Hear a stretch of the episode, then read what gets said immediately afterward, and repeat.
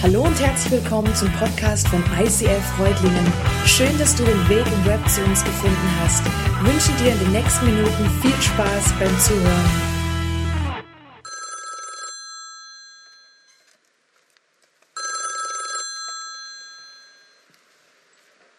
Ja, ich komme ja, ich komme ja schon.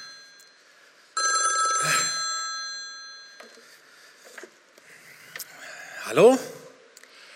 Hi Rainer, ich bin's nochmal. Ähm, Hey, ich habe kurz auf meinem Handy gecheckt. Ich habe mal ING DIBA App aufgemacht, wollte fragen, bis, also bis wann kommt das Geld denn? Ha, das ist eine gute Frage. Also, äh, hab ein bisschen Geduld, lass uns nachher nochmal drüber reden. Ähm, ist, ist okay für dich? Ja, okay. Gut, alles gleich. Klar. Bis gleich. Ciao, ciao. Ja, Call to be rich. Ähm, ich weiß nicht, ob es euch genauso gegangen ist, wie Nina das vorhin mal so angedeutet hat, bei Rich, was da bei euch passiert. Ob da auch so bei euch innerlich so, so eine Wunschliste aufpoppt und ja, da fällt einem ja alles Mögliche vielleicht ein, irgendwie so Auto, Haus, Reisen, was auch immer. Und ich möchte mit euch da heute ein bisschen näher drauf schauen. Was ist damit gemeint, Call to be rich? Wir sind ja in unserer Serie The Call. Und Call to be rich, was bedeutet das? Also bedeutet es, dass, wir, dass es uns immer gut geht, wenn wir mit Jesus unterwegs sind? Oder bedeutet es, dass wir immer reich gesegnet sind, weil wir Kinder Gottes sind? Und was heißt denn Reichtum überhaupt? Und dann gibt es ja so Bibelstellen wie aus Malachi, Malachi 3, Vers 10, die habt ihr sicherlich schon mal gehört, wenn es um den Zehnten ging. Und da steht, ich der Herr, der allmächtige Gott, fordere euch nun auf. Bringt den zehnten Teil eurer Erträge in vollem Umfang zu meinem Tempel, damit in den Vorratsräumen kein Mangel herrscht. Stellt mich doch auf die Probe und seht, ob ich meine Zusage halte. Denn ich verspreche euch, dass ich dann die Schleusen des Himmels wieder öffne und euch überreich mit meinem Segen beschenke. Schleusen des Himmels, überreich mit Segen beschenkt und denkst, hey, wow, hey, so eine krasse Verheißung. Aber was ist, wenn ich diesen Segen gerade irgendwie nicht so in meinem Leben erlebe? Habe ich das dann vielleicht falsch verstanden? Ist es ganz anders gemeint? Hat Gott vielleicht seine Meinung geändert? Also wenn ich doch Kind Gottes bin, dann gilt es doch, oder nicht? Zur Zeit Maleachis hat das Volk Israel sich ganz ähnliche Fragen gestellt. Sie kämpften mit Missernten, sie kämpften mit Hunger, sie kämpften mit wirtschaftlichen Problemen. Und sie fragten sich, hey, wir sind doch das auserwählte Volk Gottes. Also irgendwas stimmt doch nicht. Gott hat sich irgendwie geändert. Oder liebt uns Gott nicht mehr? Also aus ihrer Sicht war das irgendwie nicht nachvollziehbar. Sie konnten es nicht verstehen. Wenn wir doch das auserwählte Volk sind, was stimmt nicht? Dass sie es waren, die sich von Gott entfernt hatten und dass sie es waren, die seine Gebote vernachlässigt haben, das hatten sie nicht auf dem Radar. Oder sie wollten es nicht sehen. Und in diese Situation hinein, da spricht Gott über, über seinen Propheten Malachi. Und Gott fordert sein Volk auf, wieder nach seinen göttlichen Prinzipien zu leben. Er fordert sie auf, ihn und seine Gebote wieder ernst zu nehmen. Und das verbunden mit dieser Verheißung. Mit dieser Verheißung, dass sie überreich gesegnet werden, indem sie als sein Volk Versorgung erleben, seine göttliche Versorgung. Und in der Elberfelder Übersetzung, da steht an dieser Stelle, und euch den Segen ausgießen werde bis zum Mangel an ausreichendem Platz. Das finde ich echt so ein, so ein geniales Bild. Das heißt, dass die Vorratskammern wirklich so voll sind, damit jeder im Volk satt wird. Also quasi Segen, der überfließt. Und bei Segen, der überfließt, da habe ich gedacht, Moment, ist das vielleicht schon so ein Knackpunkt in meinem Kopf? Segen, der überfließt. Also wieso sollte Segen über mich hinausfließen? Also, aber Gott sagt, hey, ich habe euch meine Gebote gegeben, damit ihr lebt und damit ihr ein Leben voller Segen habt. Allerdings sind wir oft der Meinung, dass wir es lieber selber in die Hand nehmen, was unser Leben betrifft. Dass wir ja eher so die Eigentümer sind von diesem ganzen Zeug, was wir irgendwie kaufen. mit denen wir uns beschäftigen oder die vielleicht auch uns beschäftigen. Vielleicht viel mehr, als dass wir das merken oder dass es uns gut tut. Und deswegen redet Gott in seinem Wort so oft über das Thema Finanzen und Besitz. Weil er möchte, dass du und ich, dass wir in diesem Bereich seine göttliche Freiheit erleben. Okay, aber wie geht das? Wie kommen wir dahin? Wie lernen wir hier auf eine neue göttliche Art zu denken und die göttlichen Prinzipien zu leben, die wir in der Bibel finden? Und ich werde heute mit euch durch eine ganze Reihe von Bibelstellen gehen. Und es gibt echt sehr viele. Und ich habe mich auf die heute beschränkt, weil ich glaube, wenn wir die alle durchgehen würden, wir würden morgen hier sitzen und wir würden immer noch was Neues entdecken, was Gott uns sagen möchte. Also, wenn ihr ready seid, dann geht es jetzt los. Jesus spricht in dem Gleichnis vom reichen Kornbauern, sagt er, ein wohlhabender Mann besaß einen großen Hof mit Äckern, die reiche Ernten brachten, so viel, dass seine Scheunen die Erträge nicht fassen konnten. Und da sagte er sich, hey, ich weiß, was ich mache. Ich werde meine Scheunen abreißen und größere bauen. Auf diese Weise habe ich genug Platz, um alles zu lagern. Und dann dann werde ich mich zurücklehnen und mir sagen, hey mein Freund, du hast für Jahre genug eingelagert. Genieße das Leben, iss, trink und sei fröhlich. Aber Gott sagte zu ihm, wie dumm von dir. Du wirst noch heute Nacht sterben und wer wird dann das alles bekommen? Ihr seht, wie dumm es ist, auf der Erde Reichtümer anzuhäufen und dabei nicht nach Reichtum bei Gott zu fragen. Ist euch aufgefallen, wie oft dieser reiche Mann von sich spricht? Er war gesegnet mit reichen Ernten, aber er war der Meinung, hey, alles meins. Alles gehört mir. Ich lage alles ein. Und dann lasse ich mir einfach gut gehen. Ich lebe jetzt einfach für diesen Moment. Das Leben genießen. Hat Gott was gegen Genuss? Das ist nicht der Punkt, sondern es geht um die Perspektive.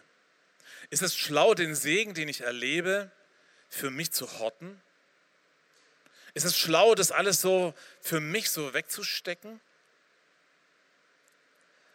Ich glaube nicht, denn spätestens dann, wenn mein Herz aufhört zu schlagen, dann werde ich alles, was ich irgendwie angehäuft habe, alles, wo ich der Meinung war, hey, alles meins, das werde ich alles zurücklassen. Wir tun oft so, auch wenn wir es eigentlich besser wissen, als ob wir das ganze Zeug, das wir meinen zu haben, mitnehmen können. Als ob das irgendwie so für immer uns gehört. Ich weiß nicht, ich glaube, den meisten von euch wird Rockefeller was sagen. Rockefeller war so der erste Milliardär. Und er war, galt lange Zeit als wirklich dieser reichste Mensch der Neuzeit. Und als Rockefeller gestorben ist, dann hat man einen seiner Vertrauten gefragt, hey, sag mal, was, was hat er denn jetzt so hinterlassen, dieser Rockefeller, dieser reichste Mensch der Welt? Und er sagte, alles. Jesus sagt, verändere den Blickwinkel. Frage danach, was Reichtum bei Gott ist. Und in der Bergpredigt, da sagt Jesus, sammelt euch keine Reichtümer hier auf der Erde, wo Motten und Rost sie zerfressen und wo Diebe einbrechen und sie stehlen. Sammelt euch stattdessen Reichtümer im Himmel, wo weder Motten noch Rost sie zerfressen und wo auch keine Diebe einbrechen und sie stehlen. Denn wo dein Reichtum ist, da wird auch dein Herz sein. Jesus sagt hier, achte darauf, wo du Reichtümer und Luther übersetzt Schätze sammelst. Denn es ist entscheidend, wo deine Reichtümer sind. Warum ist es so entscheidend? Weil da, wo dein Reichtum ist, wird dein Herz sein. Das heißt, dein Herz wird immer dahin folgen, wo du deinen Schatz hast, wo du deine Reichtümer hast. Und vielleicht denkst du jetzt, hey, ja, okay, habe ich schon mal gehört und ist ja eigentlich auch nicht so schwierig. Aber wer von euch hat schon mal ein Auto verkauft? Gibt es jemanden, der schon mal ein Auto verkauft hat? Ja, doch, ein paar haben doch schon ein Auto verkauft, okay. Und ähm, wie ist es euch so da gegangen, als ihr den Schlüssel hergegeben habt? War das easy? Habt ihr einfach gesagt, oh, komm, weg damit, brauche ich nicht mehr, bin froh, dass es weg ist? Also mir ist es so gegangen, als wir vor zwei Jahren zwei unserer Autos eingetauscht, hergegeben haben und eingetauscht haben in, in ein anderes und ich die Autos hergegeben habe, als ich den Schlüssel hergegeben habe, ich habe irgendwie einen Schmerz gefühlt. Und ich dachte, hey Rainer, was stimmt nicht mit dir? Das kann doch nicht sein. Ey, es ist ein Auto. Es ist eigentlich, sorry, es ist eigentlich nur ein Auto. Und trotzdem habe ich einen Schmerz gefühlt und dachte, hey, kann es sein, dass mein Herz da irgendwie dranhängt? Ich fand es sehr strange. Schätze auf dieser Erde sind nichts Schlechtes. Auch ein cooles Auto ist nichts Schlechtes. Es ist cool, wenn man damit fahren darf, wenn man es genießen darf. Aber sei dir bewusst, ja, dein Herz wird immer dem folgen, wo dein Schatz ist. Und das, was wir ansammeln, hat keinen Bestand hier auf dieser Erde. Und vielleicht ist es bei dir was ganz anderes. Und ihr seht es hier auf diesem Slide. Vielleicht ist es bei dir nicht das Auto da unten, dieses Cabrio. Vielleicht sind es bei dir Immobilien, vielleicht sind es auch Finanzen. Aber dein Herz wird immer dahin wandern, wo du deinen Schatz hast. Und das ist der Grund, warum Jesus so oft über den Bereich, Bereich Finanzen noch spricht. Nicht, weil Jesus dein Geld will, das ist nicht das Thema. Es geht ihm darum, dass du eine göttliche Perspektive für dein Leben bekommst. Und das sagt Jesus auch in den folgenden Versen in Matthäus 6. Darum sollt ihr nicht sorgen und nicht sagen, was werden wir essen, was werden wir trinken und womit werden wir uns kleiden? Nach dem allen trachten die Heiden. Denn euer himmlischer Vater weiß, dass ihr all dessen bedürft. Trachtet zuerst nach dem Reich Gottes und nach seiner Gerechtigkeit, so wird euch das alles zufallen.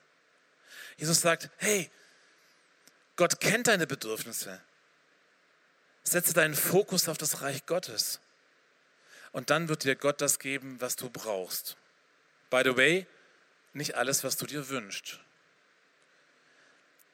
Gott hat das Geben erfunden. Warum hat Gott das Geben erfunden? wegen unserem selbstsüchtigen Herz. Weil er uns rausholen möchte. Er möchte uns frei machen von unserem Egoismus, von dem, dass wir uns um uns selbst drehen. Bei uns ist es aber manchmal eher so, wir haben das Motto, hey, geben, um zu bekommen, giving to get. Und by the way, es gibt manche Predigten, die gehen in diese Richtung. Investiere ins Reich Gottes, dann bekommst du. Moment, warum hat Gott das Geben erfunden? Wegen unserem selbstsüchtigen Herz, um uns frei zu machen. Und da kommen dann manche Theologen und sagen, hey, werde selbstsüchtiger, arbeite härter, gebe mehr. Warum? Damit du noch mehr bekommst, damit dein Lebensstandard höher wird, damit dein Ego noch mehr gefüttert wird. Merkt ihr, wie schräg das ist? Merkt ihr, wie sehr das an der Idee Gottes vorbeigeht, uns frei zu machen? Das ist das, was man Wohlstandsevangelium nennt. Und das ist schräg. Und was für Früchte entstehen bei diesem Wohlstandsevangelium? Da entsteht zum Beispiel Egoismus. Das ist so eine Frucht, die dabei entsteht. Egoismus, es geht um mich.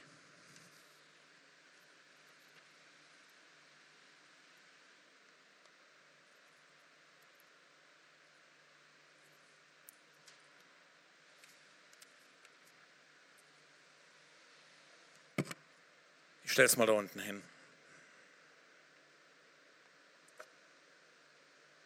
Was noch dabei entsteht als Frucht ist Unreife.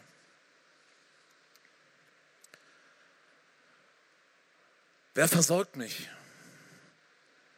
Ich kenne die göttlichen Prinzipien nicht. Mir sind die göttlichen Prinzipien vielleicht auch egal. Es geht ja um mich.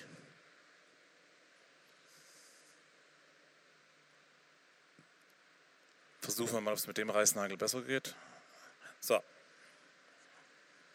Eine weitere Frucht, die entsteht, ist Angst. Ich komme zu kurz. Ich bekomme nicht genug ab. Ich habe einfach Angst, dass es mir nicht reicht, dass ich Mangel habe.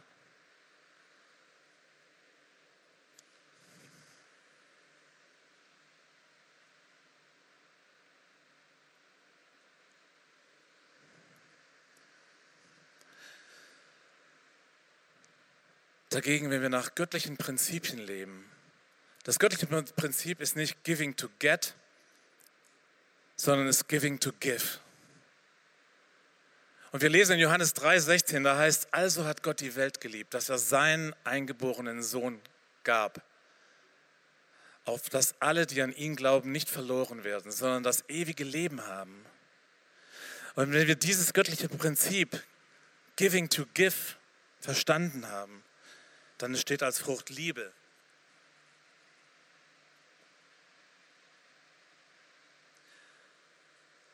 Und Liebe ist bedingungslos.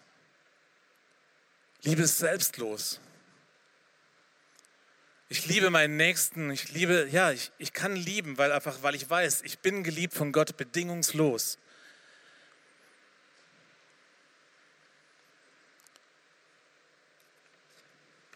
Es entsteht Reife.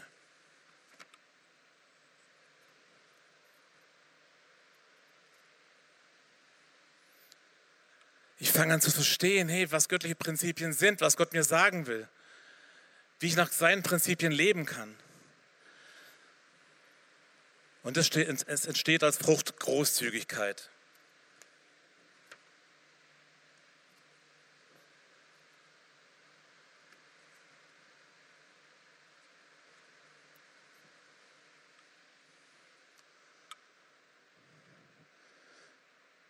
Das sind die Früchte, die entstehen, wenn wir nach göttlichen Prinzipien leben.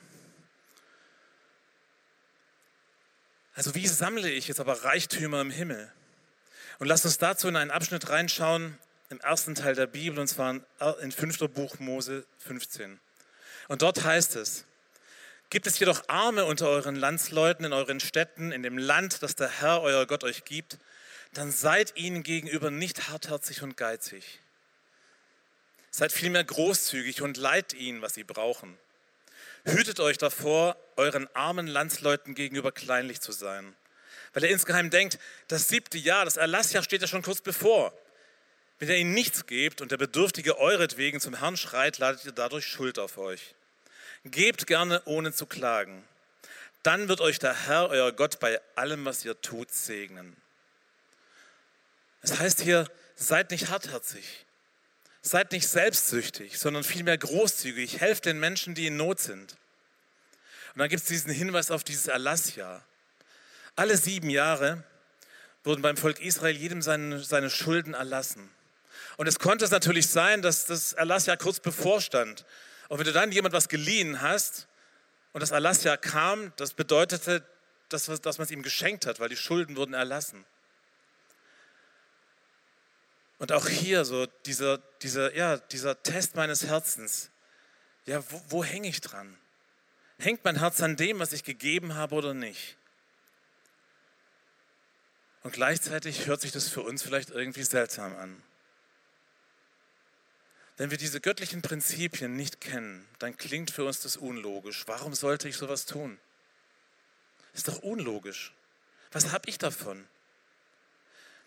Es heißt hier aber, gebt gerne ohne zu klagen, dann wird Gott euch bei allem, was ihr tut, segnen. Gott will an unserem Herzen arbeiten, indem wir ein Kanal für seinen Segen sind und kein Staudamm, wie bei dem reichen Kornbauern. Und die schlechte Nachricht an dieser Stelle, ja, Gott ist hinter deinem Geld her. Aber nicht, weil Gott ein Finanzproblem hat. Nicht, weil Gott noch ein paar offene Rechnungen hat, weil irgendwie im Himmel ein paar Partys gefeiert wurden und es ist irgendwie noch, irgendwie gibt es auch offene Rechnung, sondern er ist hinter deinem Geld her, weil er hinter deinem Herz her ist. In dem Vers aus Malachi, ganz am Anfang, da haben wir gelesen, dass Gott sagt, hey, stellt mich auf die Probe und seht, ob ich meine Zusagen halte. Gott hat damals um sein Volk gerungen und er ringt auch heute um dein und mein Herz, weil er Liebe ist und weil er dich und mich so designt hat, und alles dafür getan hat, dass wir frei sind und dass nichts zwischen ihm und uns steht. Deswegen ist es auch so wichtig, dass wir Get Free in unserem Leben kennen. Dass Get Free was ist, was wir immer wieder brauchen. Dass wir uns von Gott zeigen lassen, hey, gibt es Dinge, die in meinem Herzen sind, die mich von ihm trennen? Gibt es Dinge, die irgendwo mein Vertrauen, ja, wo eher Misstrauen in meinem Herzen vielleicht ist? Gibt es Dinge, die einfach an falschen Dingen hängen. dass wir das bekennen, dass wir Veränderung erleben, dass wir in diese Freiheit hineinkommen, zu der Jesus uns berufen hat. Und woran merken wir, dass wir im Bereich Finanzen noch unfrei sind? Wenn wir klagen. In der Schlachterübersetzung, da heißt es, dein Herz soll nicht verdrießlich sein, wenn du ihm gibst. Das heißt so viel wie, ja, dass ich bereue, etwas gegeben zu haben. Und by the way, ich wollte nachher irgendwie noch was essen gehen, glaube ich. Ähm, weiß nicht, hat, hat jemand irgendwo vielleicht irgendwas übrig oder könnte mir jemand was leihen oder was geben? Oh, Johannes. Hey, 50 Euro. Hey, cool. Hey, danke. Hey, sehr großzügig. Wow. Hey, mega. Habt ihr gemerkt, er ist aufgestanden und hat es mir jetzt einfach so gegeben. Irgendwie ohne zu bereuen, denke ich, hoffe ich. Warum konnte er mir das geben? Weil ich ihm die 50 Euro vorher gegeben habe. Er wusste, es ist nicht meins. Er konnte es mir einfach wieder, wieder zurückgeben. Und das ist, ist, ein Prinzip, dass wir wissen, hey, es ist nicht das, was wir, was Gott uns anvertraut, ist nicht meins. Ich kann es weitergeben, ohne es zu bereuen. Und jetzt fragst du vielleicht, ja, okay, aber darf ich denn als Christ überhaupt reich sein? Und nebenbei mal für alle, die sich jetzt zurücklehnen und sagen, hey, wenn du mein BAföG kennst, also ich bin raus. Reich ist nicht mein Thema. Oder wenn du meinen Gehaltszettel sehen würdest, dann schießen dir die, die Tränen in die Augen. Also ich bin da auch raus. Aber kleiner Tipp am Rande. Es gibt eine Seite im Internet, How Rich Am I? Und das könnt ihr mal googeln und dann kommt ihr auf diese Seite und da kann man dann auswählen, in welchem Land ihr lebt, also Deutschland. Und ihr könnt dann eintragen, wie viel Geld ihr im Jahr zur Verfügung habt. Und ich habe es mal so spaßeshalber gemacht. Und habe dann rausgefunden, also wenn du als Alleinstehender ein Einkommen von 20.000 Euro im Jahr hast, was jetzt für deutsche Verhältnisse eher wenig ist, dann gehörst du zu den 5,9 Prozent der reichsten Menschen dieser Welt. Bei 20.000 Euro. Dann dachte ich, what? Kann das sein? Also, Moment. Also, ich habe dann gedacht, jetzt probier es mal mit 40.000 Euro. Und bei 40.000 Euro kam dabei raus, dann gehörst du schon zu den 1,3 Prozent der reichsten Menschen auf dieser Welt. Das heißt, wenn wir hier in Deutschland leben, dann sind wir unendlich reich.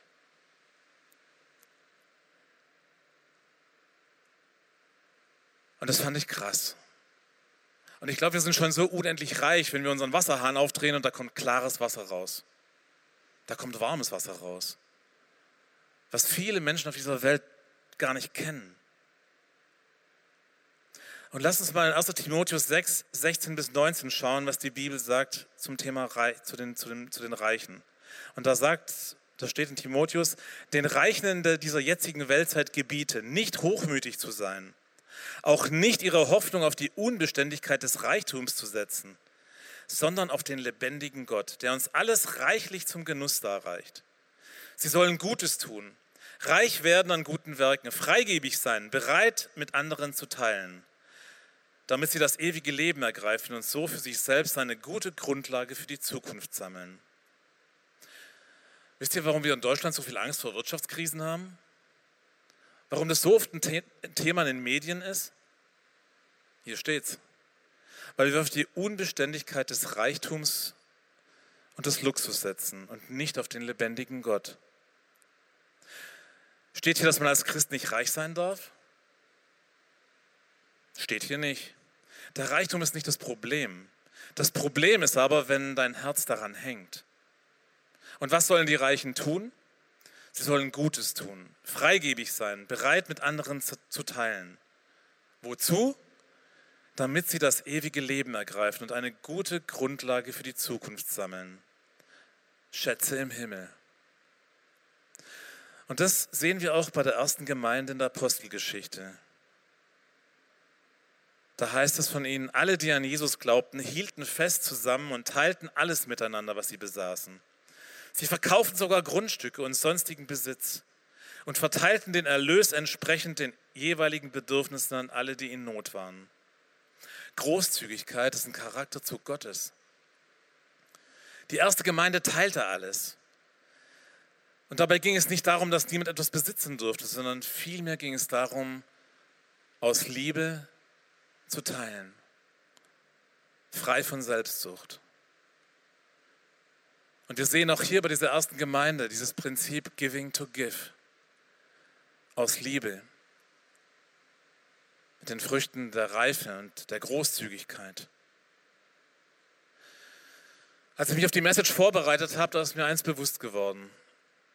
Meine Gebete, die sehen oft so aus. Gott, ich brauche so dringend ein Wunder. Gott, ich bitte dich, schenk mir bitte dies oder jenes.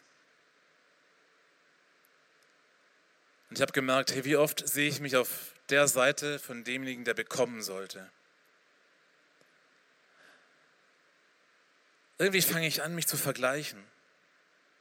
Und ich zeige innerlich so auf die anderen. Ja, die anderen, da, da gibt's, die haben viel mehr. Die sollen noch geben. Und ich soll bekommen.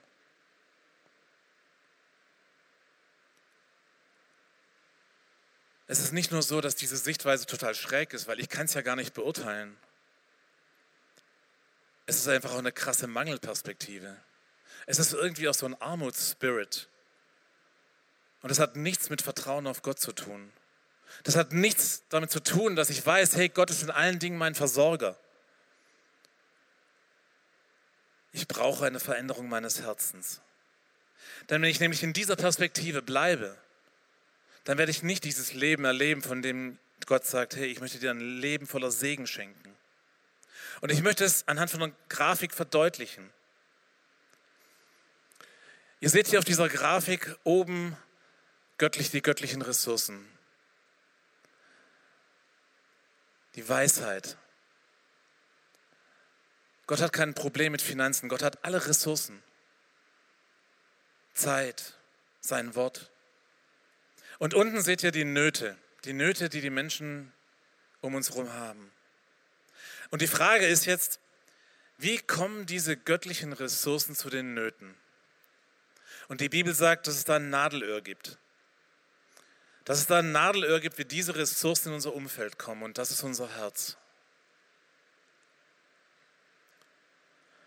Gott sucht Menschen, die bereit sind, sich von ihm gebrauchen zu lassen. Wie wäre es, wenn meine Gebete lauten, lauten würden, hey Gott, mache du mich immer mehr zu einer Person, die dich und deinen Charakter widerspiegelt, großzügig ist, die deine göttlichen Prinzipien im Alltag lebt und die sich beim Geben von dir, Heiliger Geist, wirklich leiten lässt.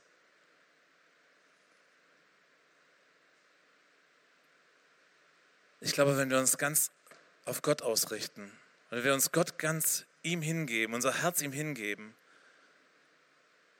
dass wir Gott ähnlicher werden. Dann wird mein Herz größer. Dann wird aus diesem Segenskanal kann ein Segensfluss werden, weil Gott uns mehr anvertrauen kann. Und vielleicht sind es Finanzen in deinem Leben, vielleicht ist es aber auch Zeit, vielleicht ist es Gebet. Gott stellt sich dazu, wenn wir uns ihm zur Verfügung stellen mit dem, was er uns anvertraut hat. Ich habe dieses Jahr erlebt, wie Gott versorgt. Wir hatten entschieden, dass wir in ein Herzensprojekt was rein investieren. Und ich habe dann irgendwann dieses Jahr meine Steuer, nee, letztes Jahr meine Steuererklärung gemacht. Und da kam ein Betrag raus, wo ich dachte, ja, ist okay. Und ich habe dann erlebt, ja, dass als, als die Rückzahlung kam, die kam zu einem Moment, wo bei uns wirklich irgendwo Rechnungen reinkamen, weil wir Verträge irgendwie umgeschichtet hatten und Ausgaben da waren die ich zu dem Zeitpunkt auch nicht so auf dem Radar hatte. Und ich erlebt habe, hey, dass da ein höherer Betrag rauskam als das, was ich ausgerechnet hatte. Und ich habe erlebt, hey, Gott versorgt. Wenn wir unser Herz ihm hinhalten. Und das waren jetzt eine ganze Menge an Gedanken und Bibelstellen. Und ich möchte euch noch mal kurz zusammenfassen. Göttliche Prinzipien zu leben bedeutet, eine neue Art zu denken lernen. Paulus sagt das im Römerbrief. Er sagt, hey, lasst euer Denken erneuern. Wir brauchen eine neue Denkweise. nach göttlichen Prinzipien zu leben heißt, eine neue Art zu denken lernen. Gott gehört alles. Alles kommt von ihm, alles geht zu ihm. Und ich bin sein Verwalter. Und Gott möchte mich gebrauchen als sein Verwalter. Mein Herz ist da, wo mein Schatz ist. Und deswegen achte darauf, an welchem Ort du deine Schätze sammelst. Verändere den Blickwinkel. Und frage nicht, wie du deine Vorratskammern vollkriegen kannst, sondern frage danach, was Reichtum bei Gott ist. Gott hat das Geben erfunden. Und es geht ihm um dein Herz. Und wenn er dich segnet, dann nicht um deinen Lebensstandard, sondern um deinen Gebensstandard zu erhöhen. Giving to give. Den echten, unvergänglichen Reichtum, den haben wir allein in Jesus. Und Gott will dein und mein Herz verändern, dass wir ihm immer ähnlicher werden. In Epheser 1, da schreibt Paulus, von Anfang an war es sein unveränderlicher Plan, uns durch Jesus Christus als seine Kinder aufzunehmen. Und an diesem Beschluss hatte er viel Freude. Deshalb loben wir Gott für die herrliche Gnade, mit der er uns durch den geliebten Sohn so reich beschenkt hat. Wir sind berufen, Kinder Gottes zu sein. Wir sind berufen, den Reichtum der Gnade Gottes zu erleben und wir sind berufen, Segensbringer zu sein. Und ich will die Message abschließen mit dem, was Paulus im Brief an die Epheser in Epheser 3 schreibt. Und da schreibt er, ich kann meine Knie, kann nur meine Knie beugen vor Gott, dem Vater, dem Vater von allem, was im Himmel und auf der Erde ist. Ich bete, dass er euch aus seinem großen Reichtum die Kraft gibt, durch seinen Geist innerlich stark zu werden. Und ich bete, dass Christus durch den Glauben immer mehr in euren Herzen wohnt und ihr in der Liebe Gottes fest verwurzelt und gegründet seid. So könnt ihr mit allen Gläubigen ihr ganzes Ausmaß erfassen, die Breite, Länge, Höhe und Tiefe. Und ihr könnt auch die Liebe erkennen, die Christus zu uns hat. Eine Liebe, die größer ist, als ihr je begreifen werdet. Dadurch wird euch der Reichtum Gottes immer mehr erfüllen. Durch die mächtige Kraft, die in uns wirkt, kann Gott unendlich viel mehr tun, als wir je bitten oder auch nur hoffen würden. Ihm gehört alle Ehre in der Gemeinde und durch Christus Jesus für alle Zeit und Ewigkeit. Und Jesus, ich danke dir dafür. Ich danke dir, dass du wirklich an deiner Gnade, dass der Reichtum deiner Gnade einfach ja, dass der da ist und dass der ausgegossen ist und dass du uns damit beschenken möchtest. Jesus, ich danke dir, dass du alles gegeben hast, dass du dein Leben gegeben hast für jeden Einzelnen von uns. Und Jesus, ich danke dir, dass es dir um unser Herz geht, dass du unser Herz siehst und dass du möchtest, dass unser Herz wirklich frei ist. Und Jesus, wir halten dir unser Herz hin. Wir bitten dich, dass du wirklich in unserem Herzen immer mehr Raum einnimmst. Und wir legen alles vor dich hin, Herr.